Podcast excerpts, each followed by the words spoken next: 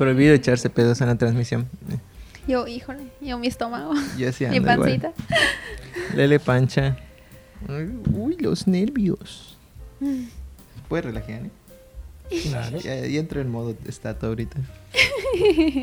Algo está duro, dice. Si te digo. No, ya, ya está en vivo. ya estamos en vivo, estamos en vivo, estamos en vivo, estamos en vivo. Es que nervios, qué nervios. Ya podemos empezar entonces, ¿no? Muy buenas tardes, gente. Muchísimas gracias por estar eh, acompañándonos en este en vivo de aniversario. Un, un- un año más transmitiendo para ustedes, transmitiendo. La primera vez que vamos a transmitir en vivo para el aniversario, ¿no? Porque llevamos dos años, tampoco es Tampoco es no demasiado. es demasiado, pero bueno, es, algo es bueno. no, este, Muchísimas gracias por estar aquí acompañándonos. Eh, El camarógrafo, ¿a cuál podemos ver? Ya vi. Este, ay. Muchísimas gracias de nuevo por estar aquí. Muchísimas gracias a ustedes por estar aquí. Bien, y gracias por acompañarnos en la entrevista. Gracias. La joven promesa que hace entrevistas aquí con nosotros. Yo- Cumpliendo horas de servicio. Así Y- es. Le tengo que quitar la chamba a alguien. y pues obviamente como es un- una ocasión especial, teníamos que traer a alguien especial que siempre está detrás de las cámaras, escuchando, viendo, diciendo, no digas eso, no digas lo otro. Tenemos al director del museo, al, al macizo Santos Bacalaos, es el jefe, van a decir por ahí. Así es. Tenemos al director Rafael Pérez y Pérez, licenciado, ¿cómo está? Pues yo muy bien, pero nada más eso de Santo Bacalao suena así como muy marisco. Muy tabasqueño. De sería peje lagarto. Ay, medio mixto esto. Lick, muchísimas gracias por estar acá, por Gracias. darse el, el- el- la oportunidad de decir, ahorita al fin voy a hablar, al fin va a salir, al fin lo vamos a entrevistar. Después de dos años. Nos ya. está haciendo el honor. No, ni ningún honor. Honor, no, no. Imagínate. No, no, no somos ya tuvimos samuráis, aquí ¿eh? a, a don Carlos García Ponce, que ese sí es un gran honor, al cual yo no solo estimo, admiro, quiero y además es una gente profundamente conocedora del mundo del arte, ¿sí? Ujú. y de la cual ha habido gente aquí extraordinaria en este podcast, ¿sí? ¿Cómo más Y por realmente yo lo único que hago es realmente como eh, venir, porque bueno, no habíamos en ningún momento grabado un podcast. ¿sí? Yo me había resistido realmente, pero bueno, esta gente me convenció. Eh, dos Eso. años, dos años ruegue, ruegue, vale ruegue, tarde que nunca. Ya no me ven las madrugadas, licenciado, por favor, Por favor, recapacite, por favor. ¿saben? tocando serenata. Así bueno, es. pues muchísimas gracias, Lick. A ver, vamos a empezar ya con la plática, ¿no? Este, cuéntenos un poco, este, ¿cuántos, ya, ¿cuántos años ya lleva dedicándose al arte? Bueno, eh, al arte como tal, que no es lo mismo que las artes visuales, yo empecé a estudiar pianos desde muy niño, desde los tres años, pero después cambié de vocación hacia las artes visuales. Estudié teatro también, eh, pero bueno, yo creo que encontré mi vocación personal en las artes visuales. A temprana edad estudié con alguien extraordinario, que es un pintor al cual eh, yo admiro, que es Daniel Rosell, y tuve un maestro que yo creo que fue el que me inculcó el estar hoy por hoy a cargo de un museo, que es que no es el primer museo que dirijo, pero sí eh, me inculcó esa vocación por el arte, que es el maestro Alfredo Lugo Domínguez. Saludos, maestro. Amigo medio clase. ¿sí? Y yo creo que desde los tres años, ya tengo 58, no saquen la cuenta, soy bastante viejito. ¿Cuántos ya tienen? No, 58. pues 58 tiene. Sí, edad. soy más joven que el maestro Marco Cortázar, Tulio. ah, Marco Tulio. y Sí, que ese es, yo soy su, como su abuelo, porque Javi es su papá. Yo soy su abuelo y Marco Tulio es su bisabuelo. Guay. Tocamos cuatro generaciones. No, Qué sí, ya, ya tiene. Ya llovió. Al cual le mando un saludo, Ah, maestro Marco maestro, Tulio. si nos llega a ver. que soy invitado en el podcast. Claro, si no tuvieron la dicha de escuchar ese capítulo, ¿no? Bueno, muchísimas gracias, Lick. Este, Viani, ¿algo que comentar? Este, pues ya con toda la experiencia que ya nos está comentando un poquito, está empezando a decirnos, este, esa experiencia de tantos años que ya, sobre todo aquí en el museo y todo, pero pues previamente ya tenía muchísimas más experiencias y todo. Am, en este momento me gustaría pues preguntarle, más que nada en el sector aquí en Yucatán, ¿cómo, cómo ve que está la situación actualmente o qué cree que le hace falta al mundo del arte, como más producción o más gestión o qué, qué es lo que usted considera que, que está en la situación ahorita. ¿Qué le hace falta, yo creo que artistas hay extraordinarios artistas yucatecos, gestores hay extraordinarios gestores yucatecos. Eh, tal vez falta un mercado del arte que todavía no hemos podido detonarlo los yucatecos. Mm. Digo, los museos no vendemos arte, pero sí nos ha detonado mercado del arte. Creo que eh, el apoyo gubernamental de parte del, gobierno del Estado y del municipio, indudablemente fundamental. ¿sí? Eh, hoy por hoy, y de la universidad. No podemos eh, olvidar a la UADI. ¿sí? La UADI que tiene, de la cual es mi alma mater, yo estudié Derecho, sí, estudié Ciencias Sociales en la Escuela Normal Superior de Yucatán, pero estudié Derecho en la UADI. Entonces creo que la UADI es por mucho un puntero en, la, en todo lo que se hace en el mundo de la cultura. Totalmente. Y prontamente vamos a tener la FILEI. Eh, yo creo que eh, creo que están sucediendo cosas creo que el mundo del arte en Yucatán, a pesar que hay pocas galerías, las galerías son muy activas, ¿sí? Eh, no tengo la cifra exacta, pero son más de 36 galerías las que existen hoy por hoy en Mérida. Hay de todo tipo de galerías, desde muy chiquitas hasta algunas galerías que de repente se convierten inmensamente grandes, ¿no? Eh, pero bueno, pero un gran espacio no es el espacio grande físicamente, sino es el espacio que repercute socialmente. Claro. ¿sí? Una gran muestra no es una muestra grandota, es una muestra que tiene lo que se debe ver. Claro.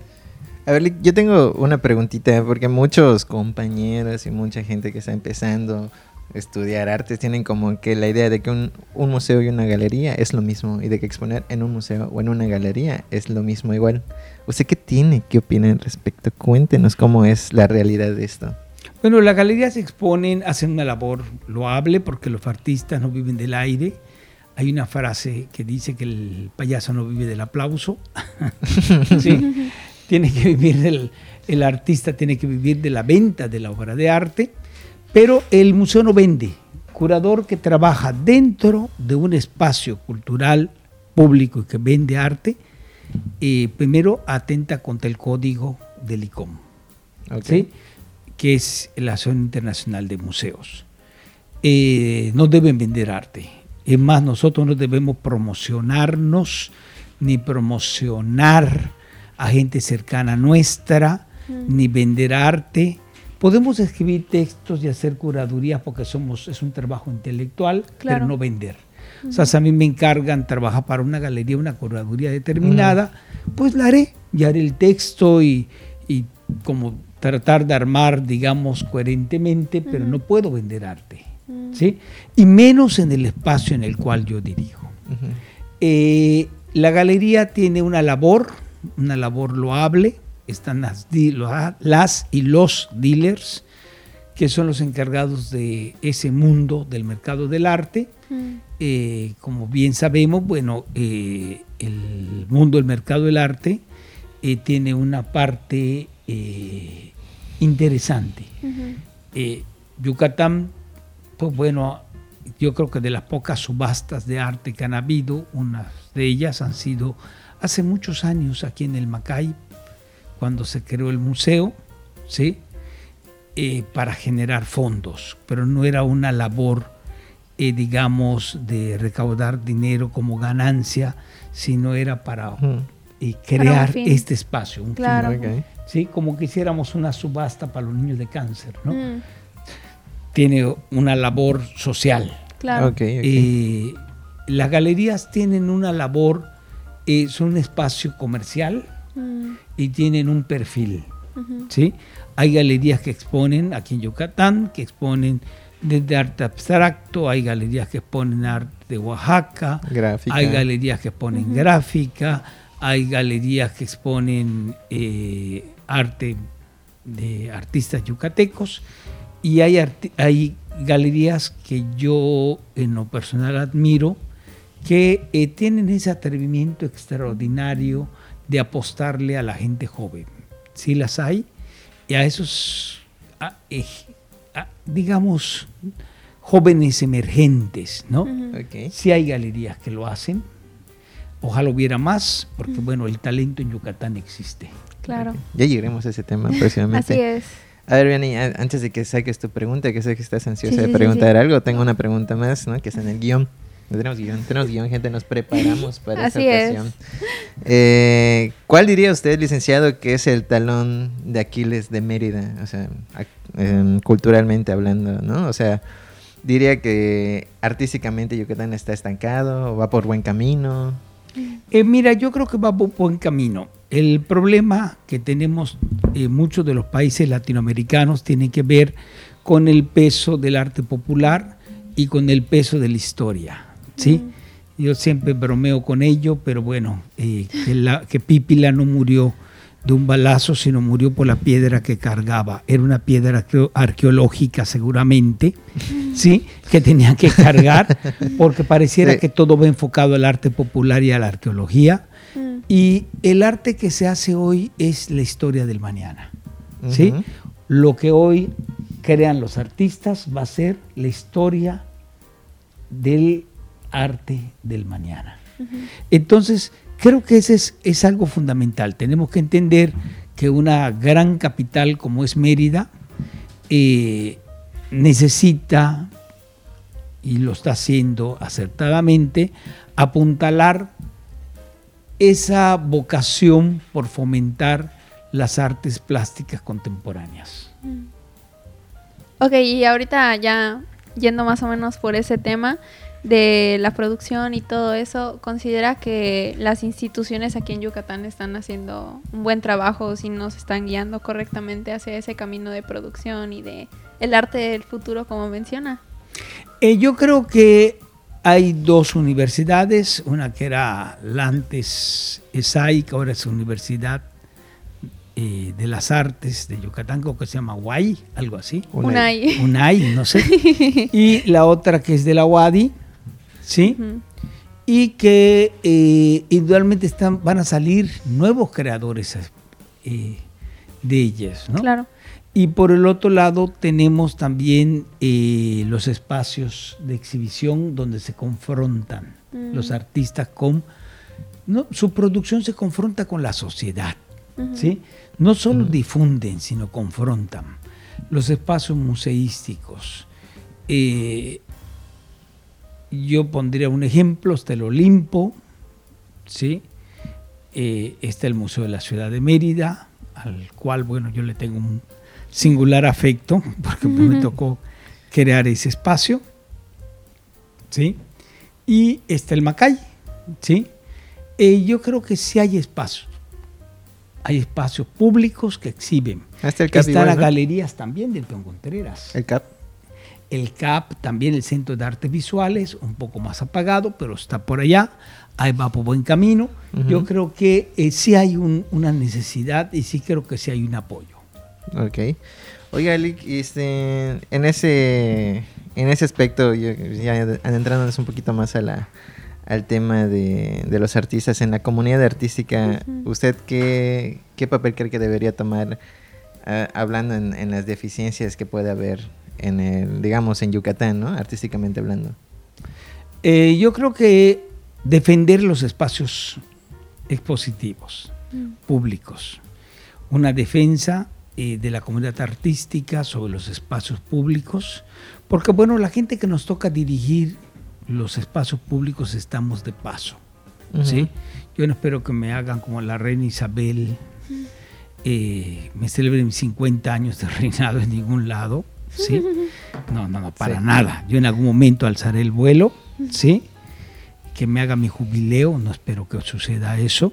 Yo espero que vaya a jubilarme y que pueda viajar y que pueda hacer cosas. Claro. Pero eh, sí creo que eh, la comunidad artística debe ser más solidaria en la defensa de los espacios vinculados al arte. Ese es un detalle, eh, está muy fraccionada. Yo me acuerdo que en los años 80, cuando era pues bastante joven, ¿sí? Y la comunidad artística era mucho más consolidada, tal vez porque eran menos, tal vez porque había más compromiso, no lo sé.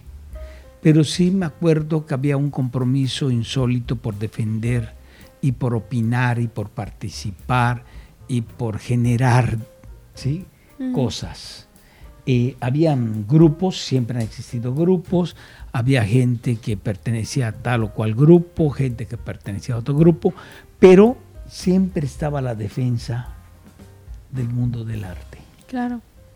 Ok, y justo tocando ese tema de nuestro guion, tenemos una pregunta un poco similar a esa. El guion viene elaborado, eh, este, justo que estábamos hablando de eso, de tal vez cómo era la producción artística en el pasado y cómo ve el panorama de la producción emergente actual, o sea, de todo lo que se está haciendo hoy en día en Yucatán. Si tiene aciertos, si hay ciertos problemas de los artistas emergentes o algo, ¿usted cómo, cómo lo ha visto? Yo creo que hay dos problemas fundamentales. Uno es la comercialización, ¿sí? Eh, creo que la falta de comercialización hace que los artistas se tengan que dedicar a labores distintas a lo que estudiaron, lo cual es muy triste, ¿sí? De repente hay alguien que trabaja en el seguro social o que, o que ves que maneja el Uber o no sé, ¿sí? O que tengan que trabajar en un supermercado o en una plaza comercial o que tengan que dedicarse al diseño o que tengan que dedicarse a 20 mil cosas en lugar de dedicarse a las artes. Sí, claro. Y por otro lado está también el respeto a la vocación de los espacios expositivos, ¿sí? Ese es algo que tendríamos que meditar. Una ciudad como esta, eh, que apunta a la vanguardia, pues bueno, necesita también mostrar esa contemporaneidad en el mundo del arte. ¿Y es ahí donde entran los emergentes? Eh, entran los emergentes, entra la gente joven, eh, la promoción de la gente joven.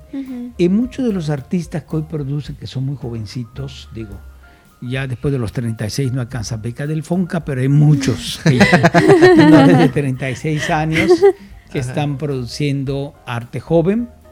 Y que creo que eh, si lo entendemos de esa manera, creo que esos jóvenes van a terminar eh, llenando esos espacios de la gente que estamos de salida. Mm. En todos los sentidos. ¿eh? Sí, claro. Desde la gestión, eh, yo creo que hay un momento en que uno debe tener también como gestor, como administrador de un espacio cultural, cierta dignidad y decir, bueno, ya yo ya. Ya, ya, ya. La, batería se me acabó. Sí, No eres como el conejito del comercial. Si esto no es eterno. Dura. ¿Sí? En algún momento tienes que salir huyendo. Y, te toca otro plano. Te conviertes en un espectador. Un espectador, además, experto. Un opinador. O sea, considera que esta siguiente generación de arte se sigue salvando sigue salvando. Hay mucha gente, mucha gente joven, mucha gente joven que produce arte. Eh, me encantaría ver eh, diferencias sustanciales en el trabajo artístico, en vez de que todo sea muy lineal, porque bueno, hay una hay como corrientes de moda, el cómics, esta cosa minimalista, que de repente eh, bueno, a mí me encanta, pero no creo que sea eh, lo que esperaría del mundo del arte. Yo esperaría grandes diferencias en la producción individual. Ok. ¿Sí? Mm. Oye, bueno, ya saliéndonos un poco del guion, este, ¿usted cómo ve la, relación que hay entre los, entre los emergentes y los consolidados, no? Viniendo, ese, viniendo al tema de que comentamos de que, pues, por un lado... Están mezclando un poquito, ¿no? Ajá, hay como que parte de la comunidad emergente que no necesariamente es productora artística, pero que como que sí se arraiga a su puesto de decir, no, no, yo quiero quedarme acá. ¿Cómo, ¿cómo ve este, en ese espacio que podrían entre los emergentes a tomar a tomar importancia, ¿no? A tomar ya, un, puesto en la comunidad artística. Eh, bueno, yo creo que eh, la gente que hoy son consolidados, van a ser sustituidos por muchos de ustedes que están egresando de las escuelas. Hay mucha gente con mucho talento, ¿sí? A la gente que sí vamos a las exposiciones, nos podemos ver que hay gente muy talentosa. Y creo que esa gente va a llenar esos espacios de los artistas vivos, porque hay que distinguir entre lo que es moderno, contemporáneo y actual, ¿no? Y yo creo que el mundo del arte actual se va a llenar en su oportunidad de esos talentos. Y hay cosas que hoy por hoy, digamos, hay gente eh, por falta de recursos, más bien no los podemos exponer, pero no por falta de comprensión. Por ejemplo, el arte digital, ¿sí? O la realidad virtual, o infinidad de corrientes, ¿no? Hasta la cuestión de la inteligencia artificial, ¿no? Sí. sí. Hay muchos temas dentro del mundo del arte, muchos, muchos, muchos temas dentro del mundo del arte que eh, nos tocaría abordarlos desde la perspectiva de educar, ¿sí? Claro. Eh, también como eh, profesor, creo que nos corresponde también cederle la voz a gente joven con ese ímpetu de transmitir el conocimiento, pero además de seguir aprendiendo. ¿sí? Y de comprender el contexto de donde les toca estar parados. Excelente. Eh, también ahorita que estábamos hablando un poco sobre la creación y la producción, que pues también, como sabemos, hay distintos espacios para el exponer. Ahorita ya explico las diferencias entre un museo, una, galería, y todo. Pero usted considera que sea donde sea la exposición de alguna obra, em, ¿cómo debe ser la crítica con respecto a la crítica artística que nosotros aquí en Yucatán podemos, podemos ver? Eh, bueno, eh, hay que distinguir entre el crítico y el criticón. ¿sí? Exacto, muy importante. sí, el criticón es el que va y dice, ay, no, me, me parece horrendo. Pero eso, Así soy yo. ¿sí? O no lo entendí, o me parece, ¿sí? O eso lo hace mi, mi, mi, hijo. Eso no es cierto. Yo con mi propia obra. ¿Sí? Muy criticona. Creo que eh, hace falta fomentar la crítica, sí hace falta fomentar una crítica profesional. Eso no quiere decir que no exista, lo que pasa es que es muy incipiente. O sea, tal vez podríamos señalar que no rebasa a los cinco dedos de una mano de la gente que ejerce la crítica. Eh, yo mismo no hago crítica aquí, porque bueno, dirijo un espacio y bueno, eh, yo te la puedo hacer la crítica en corto, pero no me atrevería a publicarla porque de repente puedo acabar linchado. Sí, soy responsable. es el problema principal de la crítica. Pero no me importa, si el día que deje el Macay, pues seguramente la haré. hoy por hoy no lo puedo hacer porque soy responsable de un espacio, ¿sí? Ah, un espacio expositivo que eh, implica eh, mantener, digamos, amalgamada la producción plástica y congregar a los artistas. Ah, bueno, ya se sabe entonces de lo que sería su labor, ¿no? Con el museo, de lo que es conservar y tener el registro de lo que está pasando actualmente, ¿no? Eh, por supuesto, y buscar que existe una participación. Eh, creo que eh, el mundo del arte se hacen falta críticos, pero críticos con una voz especializada, pero además entender que la crítica no se ejerce eh, con un criterio dañino. sí, tiene que ser constructivo, pero además tienes que viajar, ¿sí? Sí, claro. O sea, no puede ser que haya gente que escriba crítica de arte y que no conozca el MoMA, no conozca el Louvre, no conozca el Prado, no haya ido al Reina Sofía, no haya, etcétera, etcétera, ¿sí? Entonces, porque bueno, sus referentes... Incluso aquí mismo en México, ¿no? Claro. Su o, no, haya, no vaya a ver las muestras de la Ciudad de México, claro. porque sus referentes son locales, ¿sí? O a través de libros, que eh, el libro no se, compara. no se compara. Cuando tú te paras frente a una obra de Richard Serra, por ejemplo, o de Motherwell original, una pieza de Motherwell, eh, es distinta la sensación de estar plantado enfrente de la obra a verla en una, en una reproducción fotográfica. Así es. Ok, oiga, Lee, yo tengo una pregunta aquí ya para soltar veneno. Eh, ¿Cómo ve usted la formación artística por parte de las universidades? Yo, espérame. También quería complementar un poco eso, lo Oh, que estábamos hablando ahorita sobre la crítica y sobre las instituciones. Ah, ligado a esa pregunta, eh, también le quería preguntar sobre también las instituciones están haciendo un- una labor para crear críticos, o sea, conscientes de lo que es un buen arte y lo que es mal arte, por así decirlo. No sé cómo explicarlo, pero es como, o sea, considera que sí se están formando críticos. Eh, yo creo que una gran parte de la gente que va a egresar de las escuelas de arte no se va a dedicar a la producción plástica ni a la producción visual. Mm, Se va a dedicar a otras labores como puede ser la docencia o la crítica. Yo creo que en ese sentido el museo, como este museo, como una institución viva, y siempre hablamos de ello, ¿sí? Y siempre tratamos de la gente que hace el servicio profesional o el servicio social aquí. Yo creo que sobra decirlo, somos bastante ácidos cuando revisamos la obra Uy, sí. con parámetros, con parámetros Confirmo. además Sí. eh, documentales, ¿no? Sí. Claro. Aprender cómo se ejerce la crítica. La crítica nunca es mala. O sea, si a mí me dicen que mi obra personal es mala, me tendrían que decir por qué.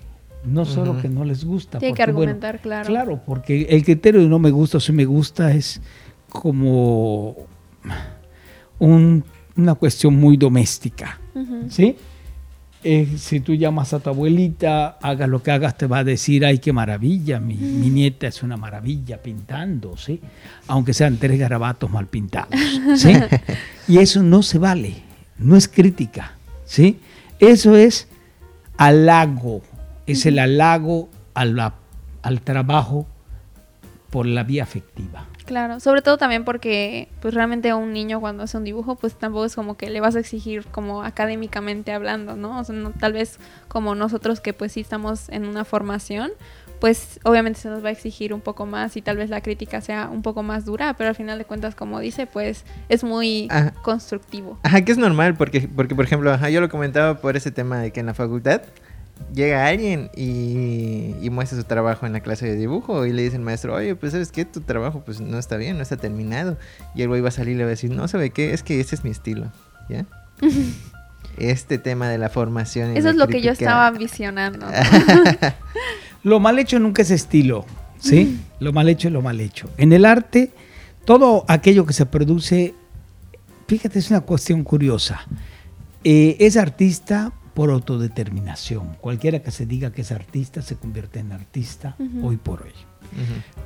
Pero eh, hay de arte, arte. Hay Claro. calidad plástica que tiene que ver con tres cualidades eh, que yo siempre les converso. Una es el talento, que es la forma de transformar el mundo que te rodea en una visión personal y devolverla en tu obra. Ujú. La segunda es el dominio de la técnica, ¿sí?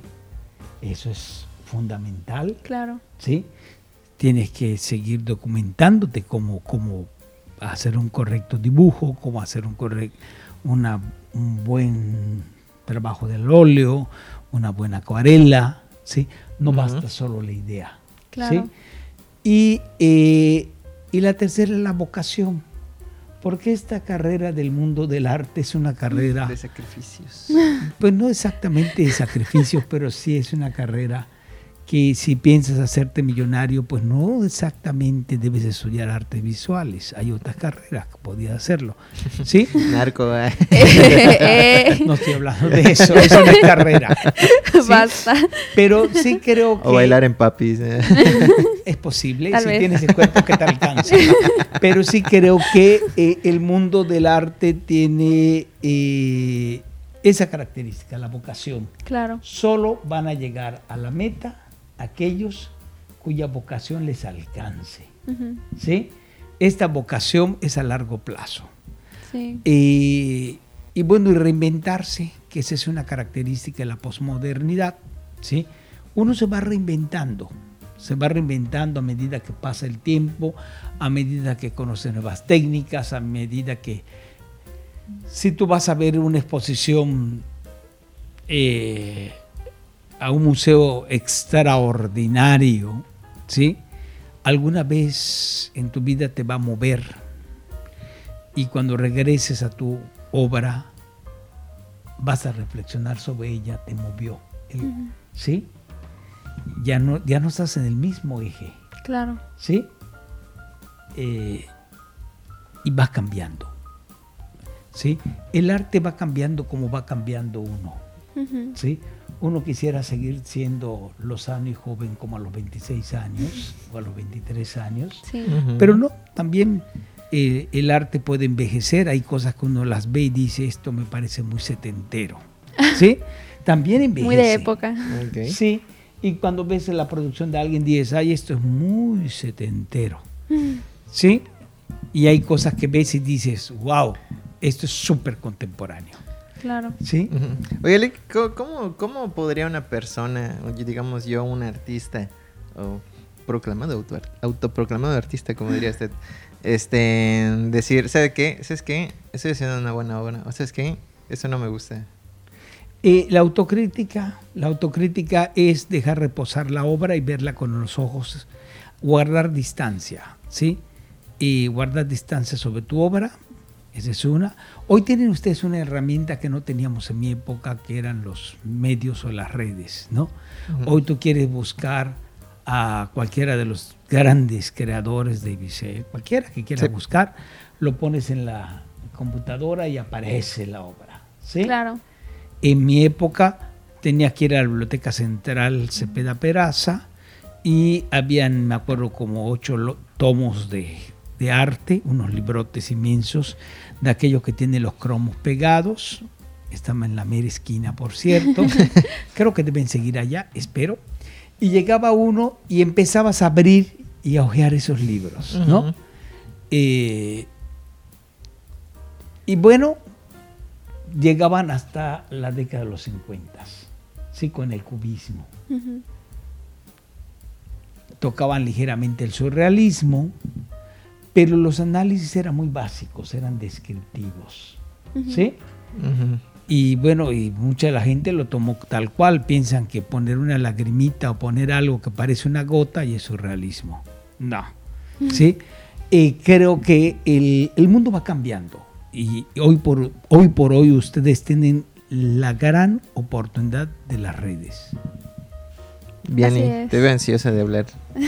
no, pues lo que estaba comentando ahorita pues me recordaba mucho como a esa frase de conocer las reglas para después poder romperlas, ¿no? O sea, creo que como artista eh, y sobre todo como artistas académicos que pues nos estamos formando y que pues también ya estamos prácticamente de salida, creo que uno nunca termina de aprender lo que nos gusta hacer, pero al mismo tiempo pues creo que en las instituciones nos han ayudado mucho como a crecer en ese ámbito y a también pues formarnos de cierta manera y luego decir como yo quiero romper con esto o quiero innovar con esto otro, entonces como que estoy muy feliz de, ser artista, como todos ustedes. Ay, qué chido.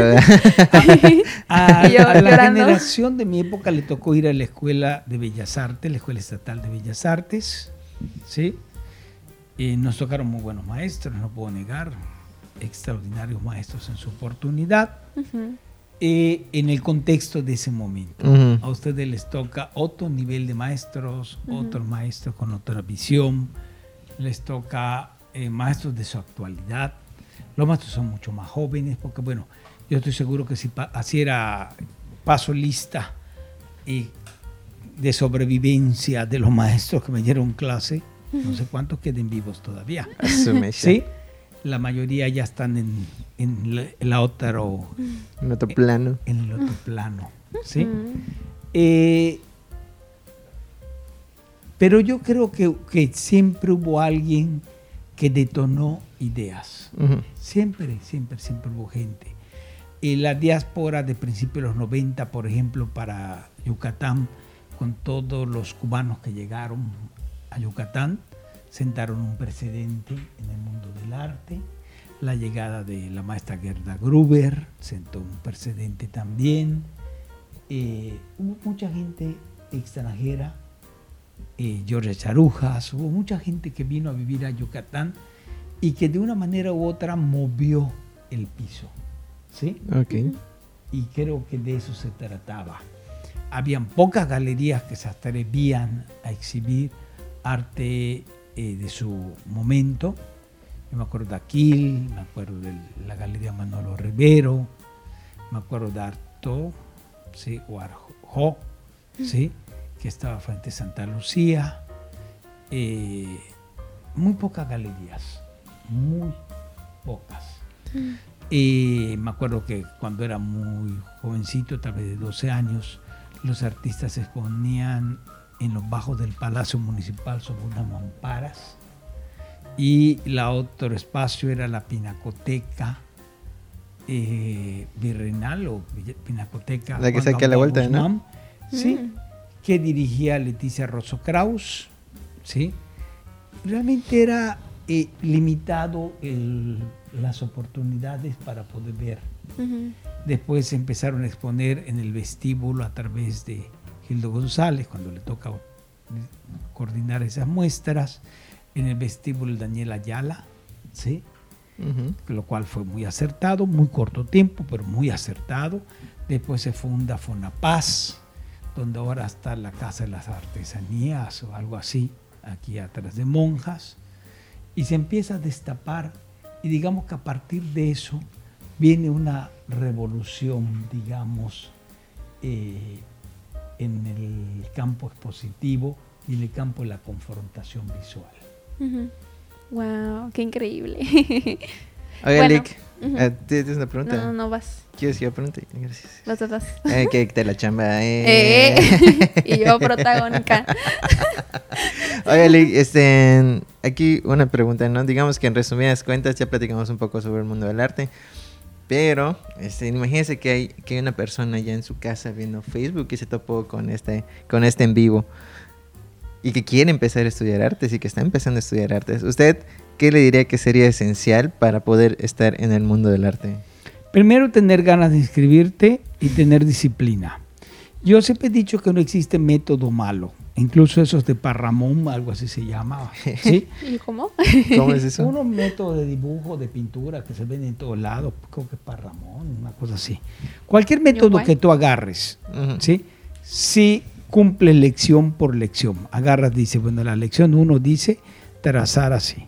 Y hasta que logres trazar tal cual te indica en la lección 1, pasas a la 2, seguramente vas a tener un resultado.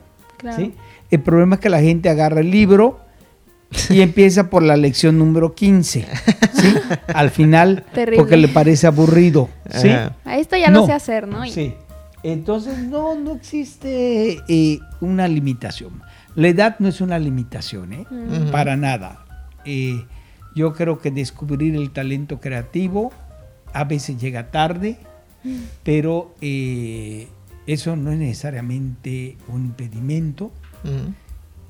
Yo creo que al contrario, yo creo que hay mucha gente que ya cumplió, digamos, ese ciclo de su vida laboral, ya están jubilados, pensionados, y que dicen, ¿y ahora qué voy a hacer con mi vida? Ya no quiero cuidar nietos, ¿sí?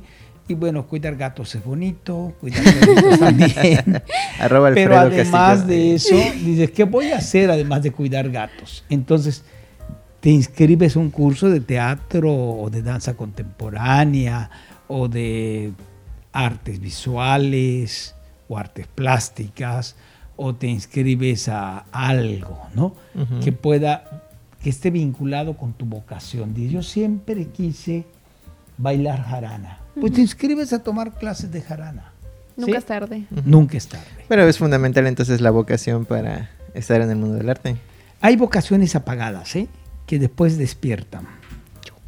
¿Sí? Como, esas vocaciones de la gente que, ya están jubiladas. Sí, ok, ok. Y que, de, ya, quieren descansar ya. Ya, sí. Suficiente. Eh, yo tengo una anécdota muy curiosa. Cuando me tocó trabajar en la Academia de San Carlos, y yo me acuerdo que llegaron dos personas, una se llamaba eh, Conchita, ¿sí? Y yo dije, ¿y Lupita? y dije, estas señoras deberían preparar pastelitos. ¿Sí? Cuando las vi. Eso tiene que ver con estereotipos, tiene que ver con cosas que hoy confieso la mea culpa. ¿Sí? Muy, muy mexicana la cosa. Sí. Y dije, estas señoras que hacen aquí. Y todo el grupo era casi gente joven. Y al final fueron dos personas sumamente talentosas. ¿eh? Fueron las más disciplinadas y tal vez las más talentosas. Igual ya tenían pues la experiencia. Ya se había jubilado todo, ¿sí? Ya, ya estaban jubiladas, tenían más tiempo para dedicarle a su trabajo creativo, pero siempre tuvieron latente el hacer cerámica. Ok. ¿Sí? Ufas. Ok, licenciado, entonces ya para ir cerrando ese... Ah, que por cierto, sección de saludos. Eh, le manda saludos a Uromaya. Dice: Saludos, querido maestro Rafael Pérez y Pérez, desde la Ciudad de México. Se le extraña. Saludos. Ah, yo también le extraño mucho. Y realmente hay mucha gente a cual yo, en lo personal, y después de casi 30 años de vivir en la Ciudad de México, eh, estoy dividido a la mitad. Yo no soy Ucahuach, como alguien me dijo una vez, yo soy yucateco. ¿sí? Como todos los yucatecos tuvimos que emigrar para abrir el horizonte. Sí. ¿sí? Porque bueno, hoy por hoy, yo me acuerdo cuando yo regresé aquí, hubo una nota por allá que me decía que era Yucahuach. Ah. Pero también Amando Manzanero, también García Ponce, también, todos casi salieron. Eh, Rosarito Guillermo, todo el mundo ha salido. Pues que tú estabas y después regresas, ¿sí? claro. Regresas ahora así que que aportarle lo que puedas a tu estado. Así es, muy bien. Y también ya para ir cerrando, sí tenemos una pregunta aquí de nuestro estimado Alexis Álvarez. Hay que pedir que lo saludemos. que le pasa muchos saludos, pero también pregunta, ¿qué se necesita para manejar un museo? Primero ah, que va a pedir chamba, dice. ¿Qué quiere su puesto? Dice. No. primero, yo le diría primero ser soltero y él está a punto de casarse. ¿Eh?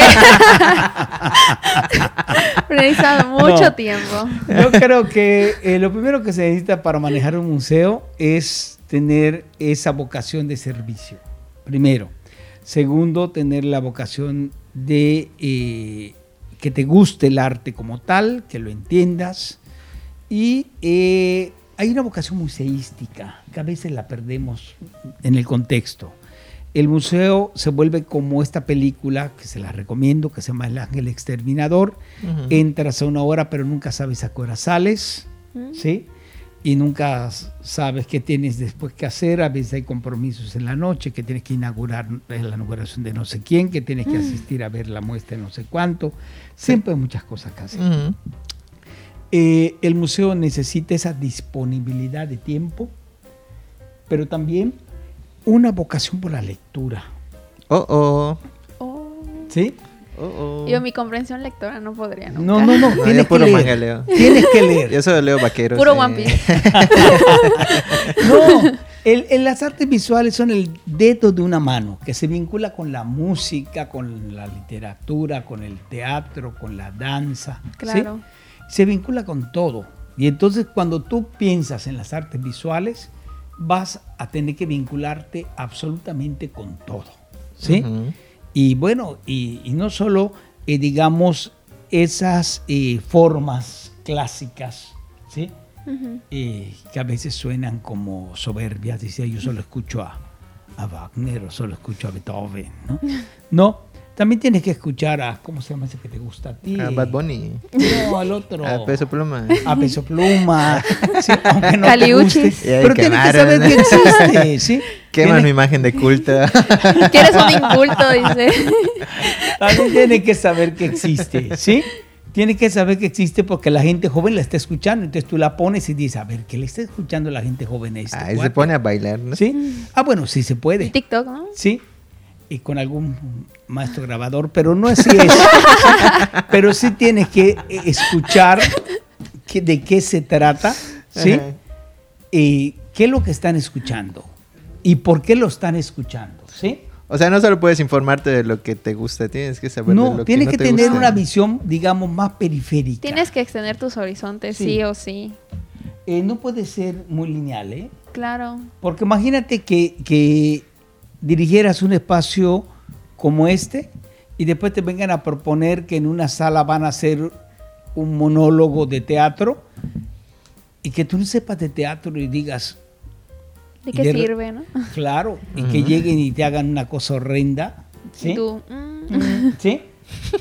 La verdad, sí, no, de estas cosas que, ahora le llaman teatro, que son insultos, sí, que son como no vamos a decir nombres, pero sí que parezca que estás en un bar escuchando estas cosas tan feas. Tienes que tener cierta crítica, como lo que estábamos hablando hace rato, ¿no? Por supuesto. Y, y, o por ejemplo, que venga alguien y diga, quiero hacer una lectura de poesía aquí, vinculado en homenaje a Juan García Ponce, ¿no? Ajá. Y que tú digas, ah, sí, porque está vinculado a Juan García Ponce, le damos la sala, pásele usted. Y después oigas unas burradas por allá y que salgas asustado de ellas, ¿no? No, tienes que tener un criterio. Claro. Un criterio, pero ese criterio solo se fomenta a través de tener contacto con el resto del mundo del arte. Dice Alexis que muchas gracias por responder su pregunta. Que Siempre pendientes de ti, Alexis. Saludos, Alexis. Saludos. Y yo creo que sería todo por ahí. Muchísimas gracias, licenciado, por al fin venir a darnos tiempo y platicar con nosotros. Siempre platica con nosotros, pero no delante de las cámaras. Casi siempre lo, lo, citamos ya cuando estamos en el podcast y decimos, justo como estábamos hablando con el licenciado tal cosa y lo decimos, pero pues son sus palabras. Citamos textualmente, ojo de loca. Eh.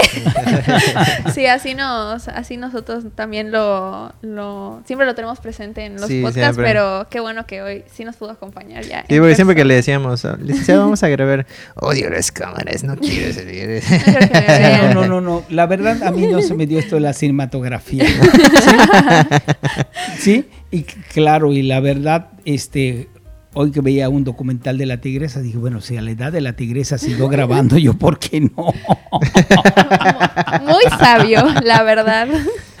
Sí, qué bueno que también nos pudo acompañar hoy y espero que nos pueda seguir acompañando en otras en otras mesas paneles o en otros temas porque creo que hoy salieron como temas bastante, interesantes, que creo que igual hablar con usted sería muy bueno. Por eso queríamos hablar del mundo del arte líquido. Así es. Teníamos muchas cosas pendientes. todavía nos falta hablar del mercado del arte. Espero que regrese aquí se siente a platicar otra vez. Este, bueno. Nos va, nos va, a tomar otros dos años volverlo a comenzar, pero más, más vale, ¿no? Ah, por cierto, Jean-Pierre Renucci dice, wow, qué placer ver al director del Museo Macay, Rafael Pérez, sin dudas, el mejor director del país, culto, brillante, siempre un placer escucharlo. Claro que sí, es un placer escucharlo. Y bueno, eh, yo le agradezco a Jean-Pierre y yo creo que él es un gran galerista, creo que es una gente y también con un criterio bastante amplio. Es ese tipo de galerista que uno quisiera encontrarse en la vida, ¿sí? Eh, con un criterio muy amplio. ¿Sí? Y además comprometido con los artistas que expone, ¿sí?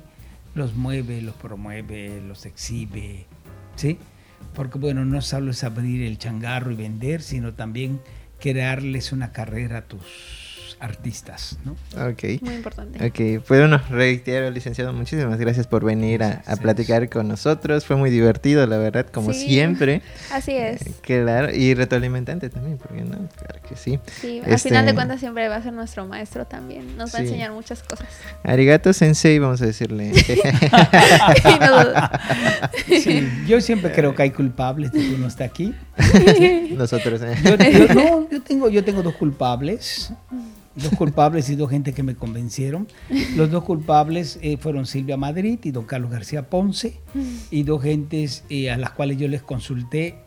Todavía no he sacado el resumen de mi vida, pero en algún momento lo haré, que fue Jorge Pech Casanova, un arquitecto de arte que vive en Oaxaca, y el otro fue Ernesto Novelo, ¿sí? que antes de venir le dije, ¿tú crees que debo ir a Yucatán? ¿Sí? Aún no he pensado si fue buena idea o mala idea, eso ya lo pensaré. ya lo veremos. Saludos, Ernesto, por cierto. Ay, saludos a Aide, que también le manda saludos. también le manda saludos. Claro, saludos a Aide. Aide, una gran crítica y una gran curadora. Ok, perfecto. Pues ya, por última vez, no es cierto, por las veces que sean necesarias, licenciado, muchísimas gracias por estar acá. Y a los demás, a la gente por estar sintonizándonos el día de hoy, que sí fue en vivo y que sí estaba nervioso. Así es. También bien estaba nervioso. No, a mí me gustan Ah. más las transmisiones en vivo. Siento que son más. Solo, son- solo están tenemos más dos. tranquilas, sí. No, porque siento que al momento de grabar, como que dices, es una toma y Ajá. tiene que salir perfecto, no sé qué, y así se mantiene. En cambio, ahorita esto es más natural, como dijo el licenciado. Aquí la tiene que youtuber, salir. eh. Sí, a mí claro. que no me pasen preguntas. Sí, no, aquí las transmisiones en vivo y aparte igual estar interactuando con la comunidad y todo también Sí, es claro, muy valioso saludos, para mí, eh, para tú. todos, yo creo. Entonces, Yo creo para- que eso. Para cerrar nada más agradecerle al personal del Macay y yo creo que un museo no es nada sin su personal. ¿sí? El personal de este museo es un personal muy comprometido, un personal que se pone real, como dice esa cosa que parece un eslogan político, se pone en la camiseta, ¿sí? Sí. Y creo que hay gente muy valiosa. Yo espero que el día del mañana quien eh, vaya a quedarse con esta responsabilidad sea alguien de este gran y extraordinario equipo, a pesar de ser pequeño. No pasamos de nueve personas, pero sí creo que eh, ellos son los que hacen el museo. Uno, Ok. uno parece que solo viene aquí como a, A chismear, yo. eh. Echar a dirigir. Literal, nosotros. Sí somos. sí. es como un director de orquesta sinfónica sin los músicos, ¿por qué diriges, no? claro, así es. Muchas Claro gracias, maestro. Gracias a usted. Ah, saludos a mi mamá que comentó ahí. ahí. Saludos, mamá. También mi mamá. ¡eh! Saludos, saludos, saludos. Muchas gracias. Falta. Y nos vemos en otra transmisión y otro Sí. capítulo de Chismearte. Por lo pronto, feliz cumpleaños, Chismearte. Feliz cumpleaños, Chismearte. Chismearte, Y ya, nos vemos. Adiós. Gracias, hasta Chao. luego. Bye. ¿Ya está? Eso.